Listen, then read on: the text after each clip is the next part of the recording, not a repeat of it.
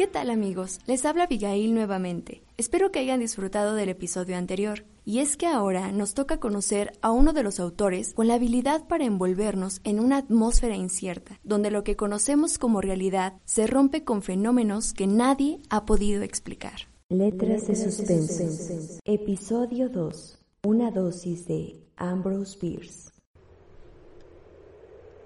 Cuentista y periodista estadounidense de obra aguda y satírica, llena de un humor trágico y temas violentos que giran alrededor de la muerte. Su estilo a menudo abarca un comienzo abrupto, imágenes oscuras, vagas referencias al tiempo, descripciones limitadas, eventos imposibles y el tema de la guerra. En 1913, Bierce viajó a México para adquirir experiencia de primera mano de la Revolución Mexicana. Antes de partir a México, en una carta fechada el 1 de octubre del mismo año, escribió a una de sus familiares en Washington.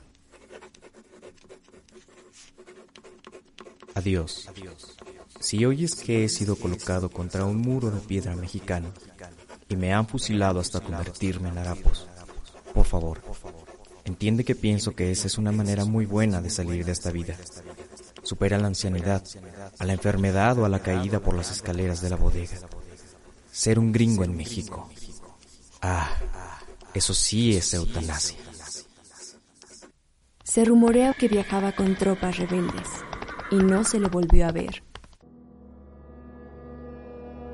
Después de un tiempo considerable, sin que el espíritu diese la cara, y cuando buena parte de la multitud ya se había ido, todos los que quedaron comenzaron a observar que el interior de la tienda estaba inundado de una luz amarillenta mortecina. Ante este hecho, toda manifestación de los más variopintos sentimientos cesó. Las almas intrépidas de cerca de la puerta y el escaparate se echaron hacia atrás, hasta el otro lado de la calle, y se mezclaron entre la gente. Los jovenzuelos dejaron de tirar piedras. Nadie hablaba ya en tono normal.